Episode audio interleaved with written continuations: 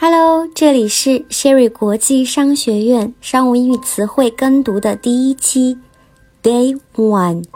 我们要一起来学习的这个词叫 abandon。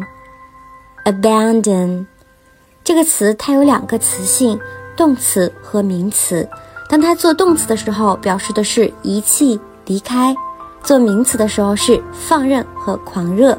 那么，当 abandon 做动词的时候，在商务英语当中应该怎么样去应用呢？我们来看这样一个例句：It would be irresponsible of me not to advise my company to abandon this project。